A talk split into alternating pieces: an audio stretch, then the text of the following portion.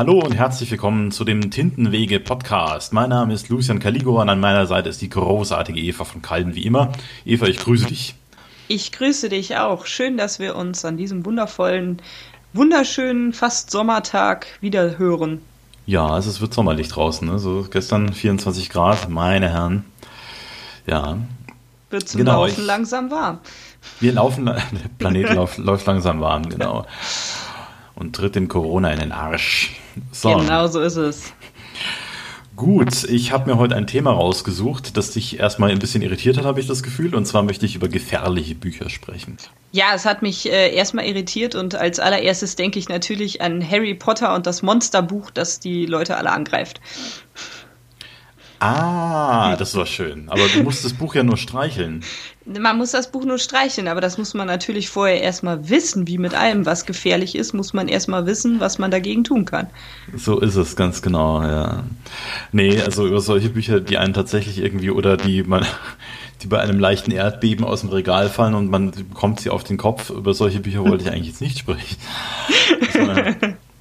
tatsächlich Bücher mit einem Art, mit einer Art gefährlichem Inhalt sozusagen oder ob es irgendwie, ja, und ich musste da irgendwie dran denken, weil ich habe mich in letzter Zeit ein bisschen mit äh, Fifty Shades of Grey habe ich mich äh, auseinandergesetzt und zwar im Rahmen eines eines eines YouTube-Videos von äh, Cinema Strikes Back. Das ist ein, ein Videokanal und die haben ein Special gehabt und die wollen, wollten alte Filme reviewen mit Zahlen drin und da hat die Community natürlich auf Fifty Shades of Grey bestanden.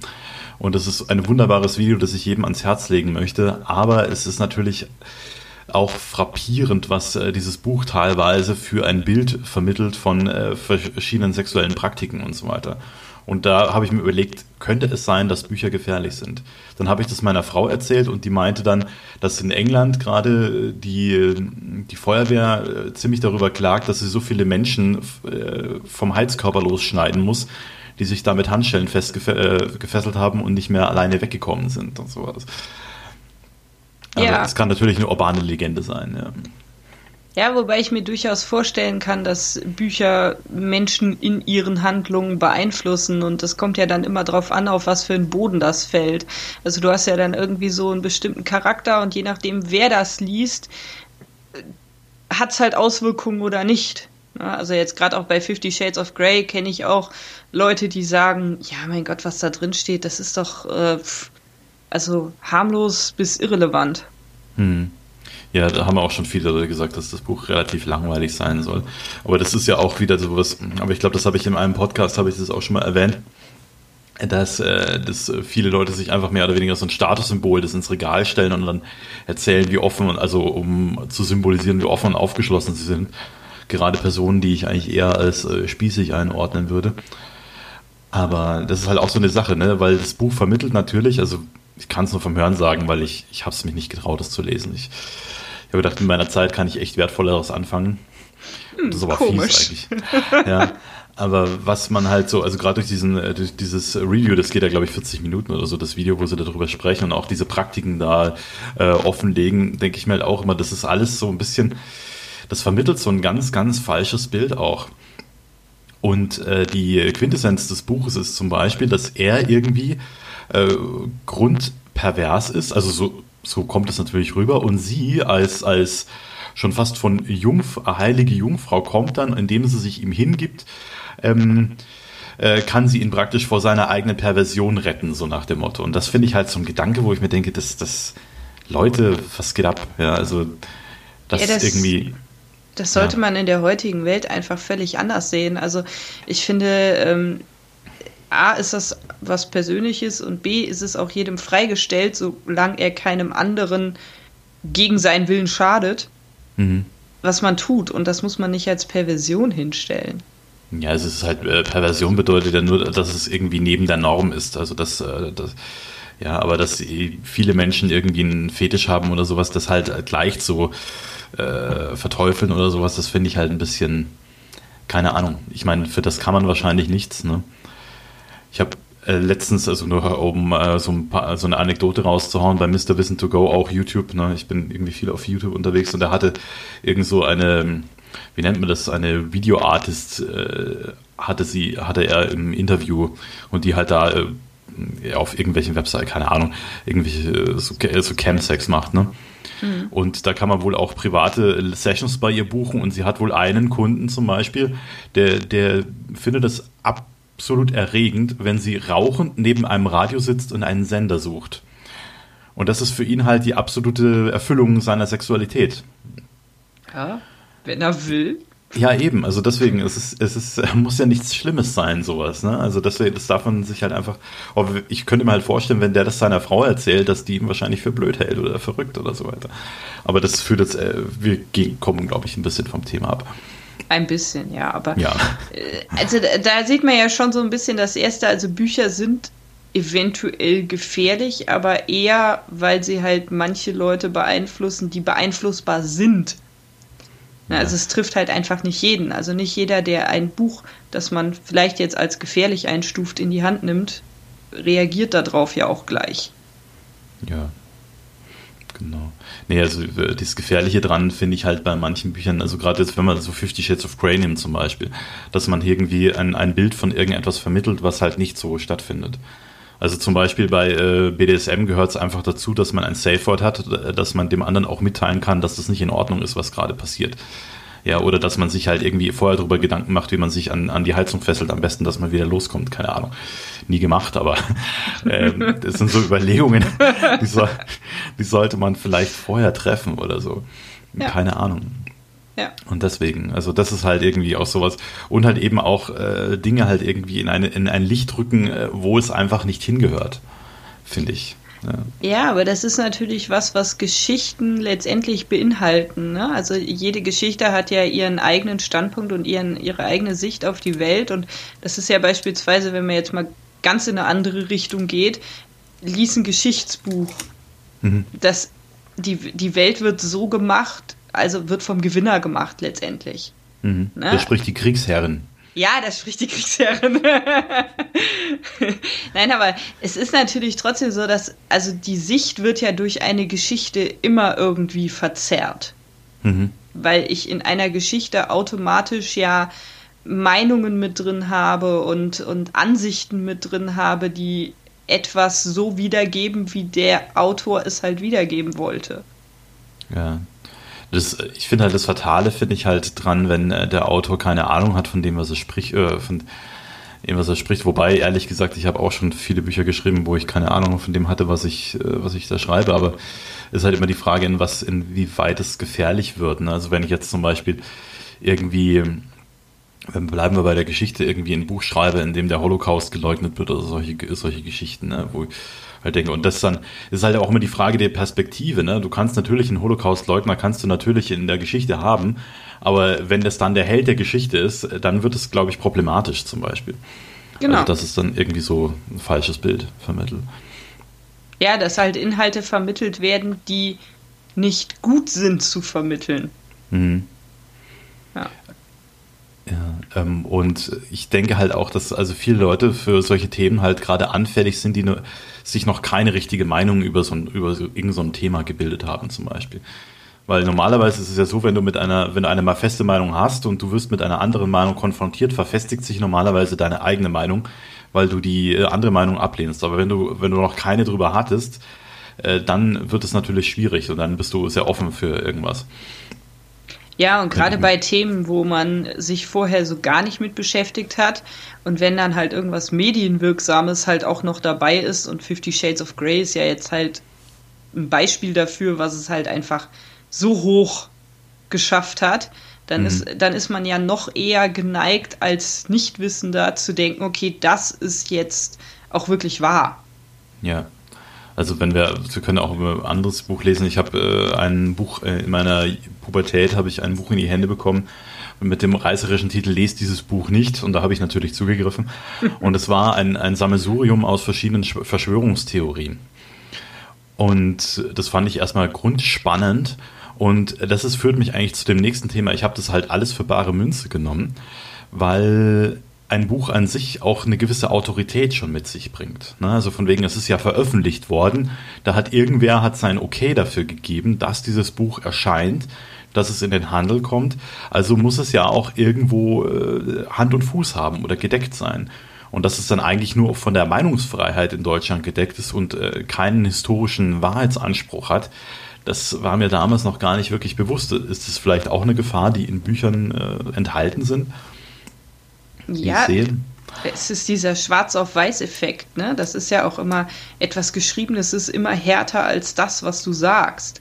Ne? Also das, was dann einmal irgendwo steht, ist fest. Oder mhm. fester zumindest als das, was irgendwelche Leute reden. Ja, das ist ja auch die ganze Sache, wo halt Leute jetzt äh, sagen, äh, Pegida oder sowas, die dann sagen, sie haben sich informiert und dann halt im Internet auf irgendwelchen Seiten, die halt deren Meinung widerspiegeln, ne? Und dann aber die Seite halt als Autorität sehen und nicht, äh, das ist halt auch in den Köpfen, wie du schon sagst, das ist der schwarze-weiß-Effekt, dass der einfach so in den Köpfen drin ist von den Leuten. Wenn es da steht, dann muss es ja auch irgendwie wahr sein. Es ist ja nicht so einfach, nicht sich eine Internetseite zu erstellen, also zumindest in Augen vielleicht mancher Menschen.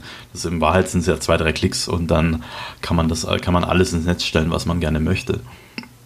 Ja, das ist natürlich auch der ähm, Nebeneffekt von der Meinungsfreiheit, wie du schon sagst, weil du hast natürlich sowohl im Internet als auch bei Büchern immer die Möglichkeit, dir genau die Sachen zu suchen, die deiner Meinung entsprechen.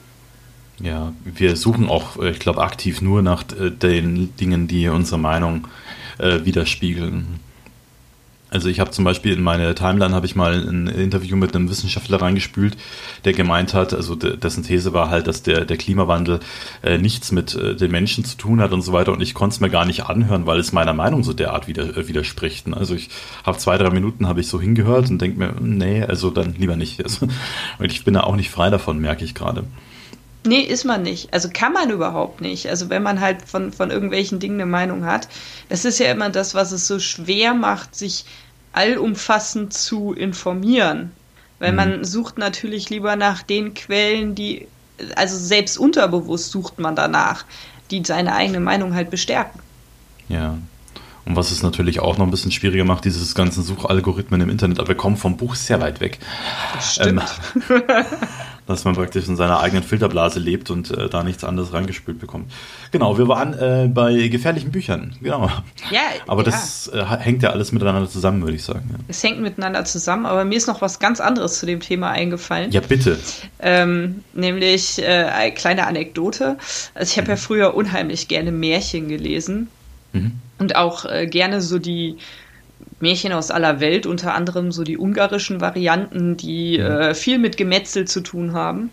Und ähm, da ist es ganz interessant, ich habe dann meiner älteren Schwester daraus immer vorgelesen, wenn ich sie ärgern wollte, weil sie konnte das überhaupt nicht hören, wenn da halt von den Riesen die Augen aus äh, den Augenhöhlen rausgeholt worden sind und so. Mich hat das ja mhm. immer überhaupt nicht gestört. Ja, ich äh, konnte das einfach lesen, blutrünstig, kein Problem. Mhm. Und ähm, also insofern sind Bücher beispielsweise auch gefährlich, dass man anderen Menschen auch was damit antun kann, indem man die denen aufs Auge drückt. Ja, das ist richtig. Vielleicht auch, ähm, dass äh, die Leute vielleicht gar nicht wissen, was es mit den Büchern auf sich hat und so weiter. Das ist immer so eine Sache. Also ich äh, höre ja auch gerne so einen Podcast, Kapitel 1 heißt er, und der Jochen Gebauer, der erzählt also da gerne davon, dass er als Kind hatte halt das Privileg, eine Bücherflatrate bei seinen Eltern zu haben. Ne? Das ist zwar jetzt auch schon äh, 30 Jahre her oder so, aber der hat gesagt, wenn, er, wenn der Bub schon liest, dann soll er auch jedes Buch äh, haben, das er, das er will. Und da gab es natürlich einen aufstrebenden Autor zu dieser Zeit, Stephen King. Und äh, dann äh, ist natürlich auch Friedhof der Kuscheltiere irgendwann in seine Hände geraten und seine Eltern haben natürlich nicht damit gerechnet, was das sein könnte. Und er konnte halt wochenlang nicht schlafen nach diesem Buch. Ja. Also es ist vielleicht auch eine Gefahr, die da enthalten ist. Ja, definitiv. Oder jetzt mal ähm, zu uns als Autor, ich weiß nicht, ob dir das auch schon mal passiert ist, aber Bestimmt. dass irgendwelche Leute deine Sachen gelesen haben und gesagt haben hinterher, wie kannst du nur? Also, wie, wie kommst du auf so schreckliche Dinge? Ja, das äh, höre ich regelmäßig. also. Gerade so aus meiner Verwandtschaft, ja.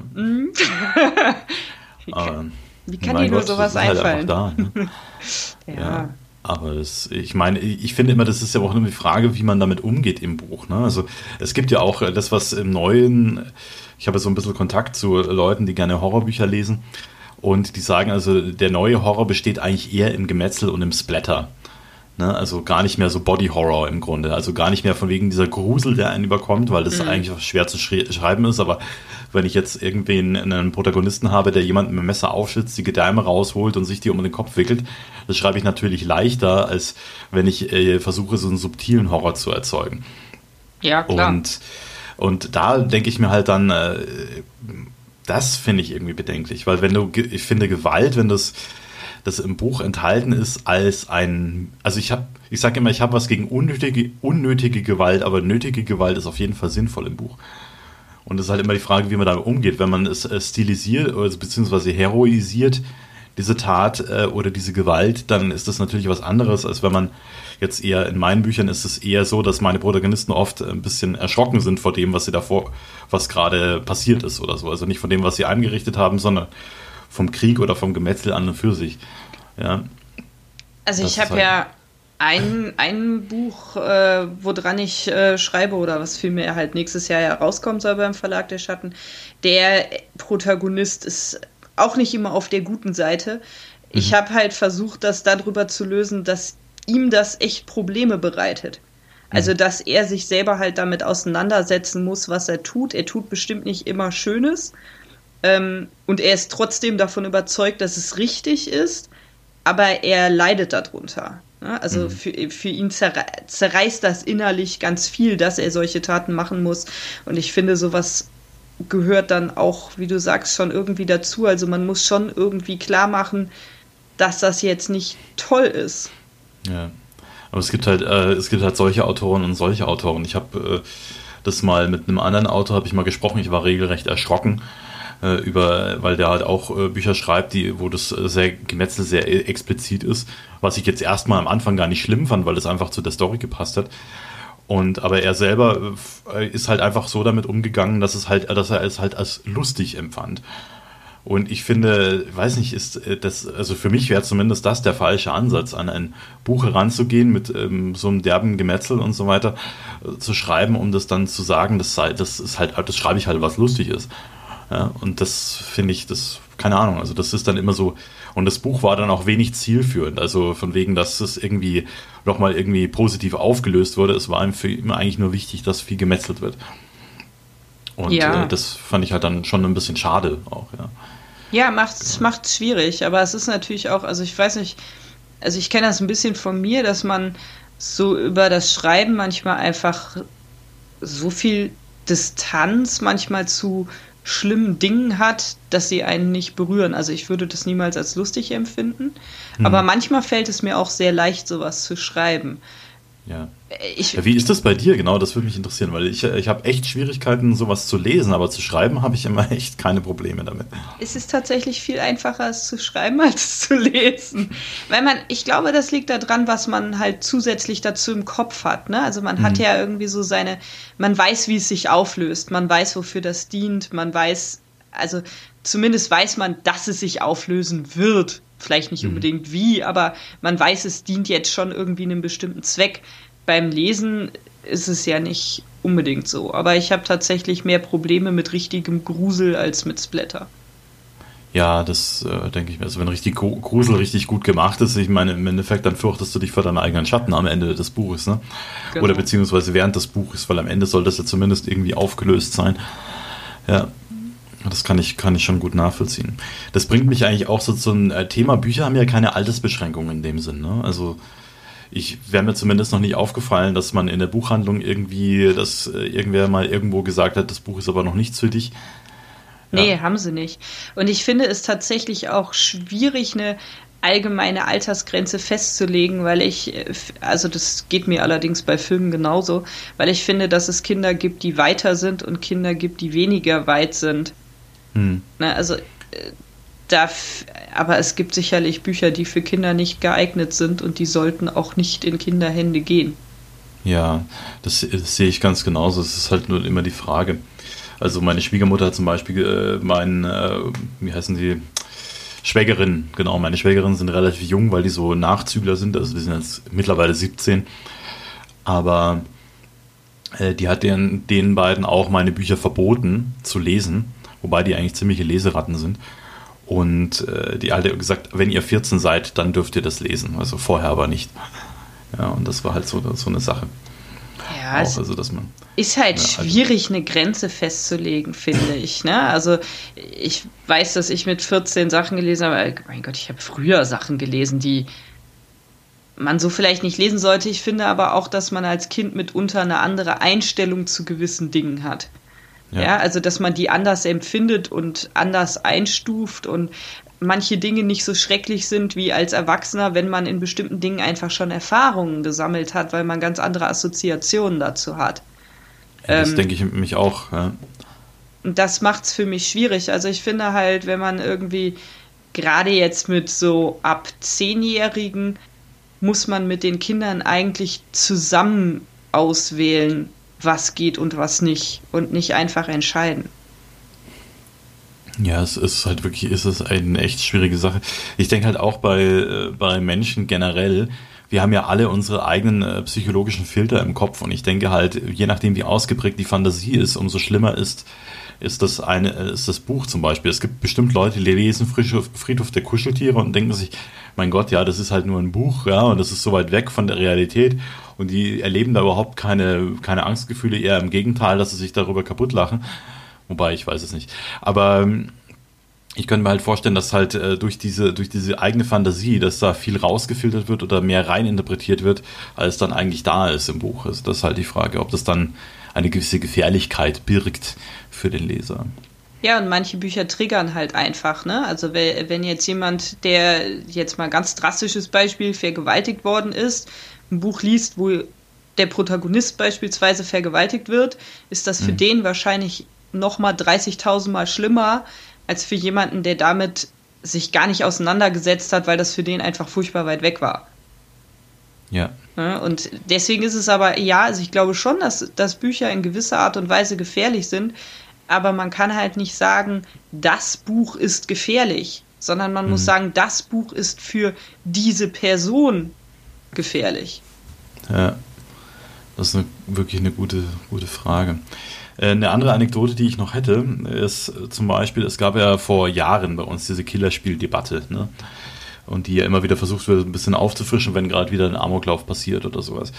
Und äh, da gab es äh, eine, eine TV-Diskussion und da hat ein Fürsprecher für diese Spie äh, Killerspiele, mein Gott, äh, für, diese, für diese Spiele dann auch gesagt, dass äh, in der, als die Literatur so richtig aufkam, dass Bücher, die eine Ich-Perspektive einnehmen, dass die gefährlich waren, also dass die als gefährlich eingestuft wurden. Der weil man ja die Ego-Shooter unter der Literatur, genau.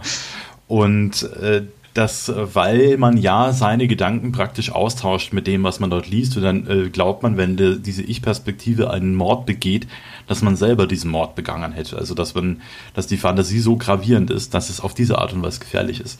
Was hältst du von so einer Idee? Also dazu muss ich sagen, ich hoffe, dass ich, wenn ich aus einer eher Sie-Perspektive schreibe, dem Leser genauso nah bin, wie wenn ich aus der Ich-Perspektive schreibe. Mhm. Ja, also ich, ich kann, kann mir schon vorstellen, dass du irgendwo dich, wenn, wenn ein Buch so geschrieben ist, dass du dich wirklich gut hineinversetzen kannst, dass du auch so ein bisschen da wirklich mit drin lebst. Ja. Mhm. Aber ich glaube, wenn du einen halbwegs gefestigten Charakter hast, wird das genauso wenig wie jedes Killerspiel, Ego-Shooter oder sonst was dich nicht im realen Leben beeinflussen. Also, ich meine, also, ne, wir hatten es eben schon hier, ne, äh, Kriegsherren. Also, nur weil ich jetzt ein Spiel spiele, wo ich Schlachten mache oder halt auch in einem RPG, wo ich halt wirklich eins zu eins mit anderen kämpfe, heißt das mhm. ja nicht, dass ich im realen Leben mit jemandem kämpfen würde. Ja. Oder was ich auch immer krass fand, ist, meine Mutter hat mal gesagt, sag mal, stellst du dir eigentlich immer vor, wen du da erschlägst? Äh, nein. Warum sollte ich das tun? Und ich glaube, bei Büchern ist das halt genauso. Also, ja, klar, du hast eine gewisse Nähe zu dem Charakter, wenn er wirklich gut gemacht ist. Und ich, wie gesagt, ich denke, es ist unabhängig von Ich-Perspektive oder er sie. Mhm. Ähm, aber trotzdem gehst du ja nicht hin und klappst das Buch zu und sagst, ich bin jetzt der Charakter und ich handle jetzt so. Ja, sei denn du hast wirklich einen psychischen Schaden, der eigentlich äh, ärztliche Aufmerksamkeit bedürfte. Dann ist es aber ja. auch egal, was du für ja, ein Medium genau. in die Hand bekommst. Hm. Ja. Das ist, äh, ja, da hast du vollkommen recht.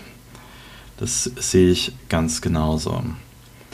Ja, ich habe eigentlich, ich überfliege gerade so meine Punkte, was ich jetzt alles so an so an so Gefährlichkeiten in Büchern mit drin habe. Hast du noch irgendwas dir überlegt und gedacht zu diesem Thema? Ähm, also wir haben ja jetzt ganz viel über, über Gewalt und schlimme Dinge oder äh, Meinungen gesprochen. Ich finde, dazu gehört nochmal auch so, um es so ganz rund zu machen, dass Bücher manchmal gefährlich sind, weil sie richtig traurig machen können. Also ah, das ist, stimmt, ja. das ist ja, ja, auch ein Gefühl, was einem richtig nahe geht. Und ich finde, das ist tatsächlich eins, was man sehr mitnimmt. Also das ist jetzt natürlich subjektiv geprägt, aber wenn, wenn ich in so einem Buch richtig drin verschwinde und das ist gut geschrieben, so dass man sich da wirklich in den Charakter reinhängt, dann ist Trauer, also richtige Traurigkeit, das, was ich am ehesten daraus mitnehme. Also es kann auch genauso gut Freude sein, ja. Aber ja. es wäre weniger die Gewalt oder die, die, die Aggression oder die falsche Sicht über irgendwas, sondern tatsächlich finde ich, dass Freude und Trauer so am ehesten das ist, was man aus einem Buch mit rausnimmt. Mhm. Ja, das unterschreibe ich dir voll. Also ich bin regelmäßig traurig, wenn ich ein Buch von meinem Lieblingsautor zu Ende gelesen habe. Nicht, weil er traurig schreibt, sondern weil ich dann äh, erstmal traurig bin, dass die Geschichte zu Ende ist. Und manchmal sind natürlich auch Charaktere, die in dem Buch zu Tode kommen. Äh, das wühlt einen natürlich dann schon auf, ne? wenn man so über drei, vier Bände dann äh, an deren Seite unterwegs war und dann äh, sterben sie auf einmal. Das ist dann schon, das ist, das tut einem dann schon ein bisschen weh. Ne? Ja, da leidet man dann halt durchaus mit. Ja. Also ich finde immer so, dass das äh, beeindruckendste Beispiel, weil es halt, weil ich es relativ früh in der Kindheit halt auch gelesen habe, ist halt für mich nach wie vor Herr der Ringe. Also ich habe mhm. am Ende, das war ja so ein traurig schönes Ende, ne? Irgendwie haben sie gewonnen, aber es sind trotzdem, ein Gewinn geht ja niemals ohne wirklichen Verlust einher. Ne? Also ja. du hast ja kein, kein 100 Prozent, jetzt ist alles super, das gibt's ja nicht. Ne? Und mhm. ähm, ich finde zum Beispiel in dem Buch, du hast so ja, jetzt ist der große Kampf gewonnen und dann kam noch der ganze Rest mit dem Auenland und da habe ich, ja. also da habe ich echt dran geknabbert und gehangen, ne? Und das, das hat mich auch Tage darüber hinaus beschäftigt. Mhm. Ja, das ist auch sowas, ne? Wenn man, wenn man da viele Sachen noch aus so Büchern so mitnimmt. Aber ich finde äh, Trauer, ich finde persönlich, Trauer ist eigentlich ein, ja, also für mich jetzt gar kein schlimmes Gefühl in dem Sinn. Weil es gibt so viele Sachen im Leben, warum man traurig sein könnte. Und das ist ja auch in Ordnung. Ich finde, das ist einfach ein Gefühl, das muss man ab und zu mal zulassen. Und da finde ich es eigentlich ganz schön, wenn das auch von einem Buch mal insofern getriggert wird. Das gehört für mich einfach zum Leben dazu. Genauso wie Freude eben auch. Also deswegen. Stimmt. Ja. Muss ich dir zustimmen. Ja, das ist ja auch so allgemein formuliert, dass man da nicht anders wieder, nicht, nicht widersprechen kann. Aber ja, also deswegen ist es für mich jetzt nicht so, aber wenn wir wirklich über Emotionen reden, dann ist zum Beispiel Wut oder Aggression oder sowas, wenn man das aus dem Buch rausnimmt, ist das vielleicht eher eine gefährlichere Variante. Also zum Beispiel, wenn man jetzt äh, ein Buch liest und da ist eine gewisse Personengruppe, verhält sich irgendwie, äh, irgendwie blöd oder so oder dem Charakter gegenüber ein bisschen, dem Hauptprotagonisten ein bisschen abwertend oder so. Also, lass es jetzt äh, der Klassiker, ne, Klischee, die Footballspieler hacken auf dem Hauptprotagonisten rum, äh, das nehmen und dass man dann so eine ganze Aversion gegen äh, die gegen diese Personengruppe auf einmal empfindet, obwohl das vielleicht vom Schriftsteller gar nicht so intendiert war, sondern der hat einfach nur dieses Klischee benutzt. Genau, also das finde ich ist fast gefährlicher. Mhm, ist es, wenn man das halt wirklich auch überträgt. Ne? Ja. Ja. Ja, stimmt. Und das, ja, wir sehen ja alles, die ganze Welt durch unsere verschiedenen Filter und durch unsere Erfahrungen und äh, ein Buch zu lesen ist ja im Grunde auch eine Erfahrung als wie wenn man draußen auf der Straße irgendwas erleben würde, wobei die Distanz vielleicht ein bisschen größer ist, aber trotzdem. Ja, ja ich glaube, die Distanz ist je nach, je nach Person, die es liest, größer. Ja. Ich glaube, also, manch, manche Leute können doch sehr in Büchern aufgehen. Da ist es manchmal das Buch näher als alles, was drumherum passiert. Das kann ich mir gut vorstellen. Ein Buch ist ja auch im Endeffekt äh, anders als ein Film, weil man lässt die Geschichte ja direkt in seinem Kopf passieren. Also man hat ja in dem Sinn eigentlich noch viel weniger Abstand, als wenn jetzt draußen, wenn man auf der Straße lang geht und ein Mensch überfahren wird, als wenn man jetzt die Ich-Perspektive oder die Perspektive der Figur einnehmen würde, die eben überfahren wird. Also da ist man ja noch, noch direkter involviert. Ne? Ja, und die, die Wörter, die machen ja direkt im eigenen Kopf wirklich den Film. Es ist ja, ja wie du schon sagst, das ist passiert direkt im, im Kopf des Lesers. Mhm. Und besteht da nicht auch noch eine Gefahr, um wieder aufs Thema zurückzukommen? ja, also wie man sieht, Bücher haben wirklich wahnsinnig viele Gefahren. es ist äh, genau. wie immer nur, also aus Gefahren kann man ja letztendlich auch lernen. Also jede Gefahr kann ja auch was Positives sein. Hm. Ja, wenn man heil davon kommt, also dass man was draus lernt, ganz klar. Ja. Ja. Oder eben auch nicht, weil da sind wir wieder beim Allgemeinen. Ne? Also zum Beispiel äh, die, der Klassiker, ne? Frau wird von einem Hund gebissen oder irgendwer wird vom Hund gebissen und hat danach eine panische Angst vor Hunden.